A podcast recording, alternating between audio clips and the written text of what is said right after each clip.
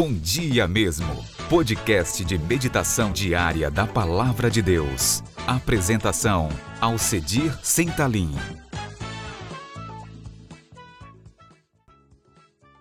Bom dia, mas bom dia mesmo, que o teu coração esteja cheio de paz e da presença do Senhor Jesus, para que esta paz transborde e alcance o coração do outro.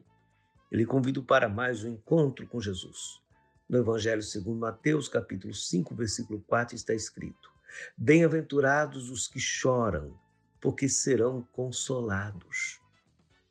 Nesse tempo de pandemia, todos choramos.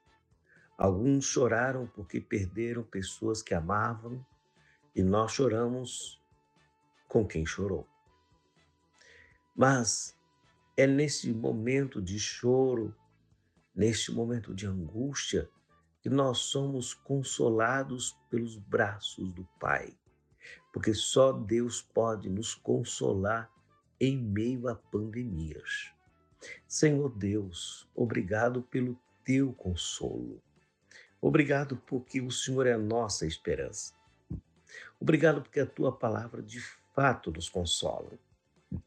Obrigado, Senhor Deus, porque podemos confiar em ti Tenha misericórdia, Senhor, da nossa nação, da nossa família e que os nossos dias sejam melhores, pois esperamos um Brasil abençoado para os nossos filhos e netos. E que seja então um avivamento. Em Cristo Jesus. Amém. Avante, abençoado cristão que chora.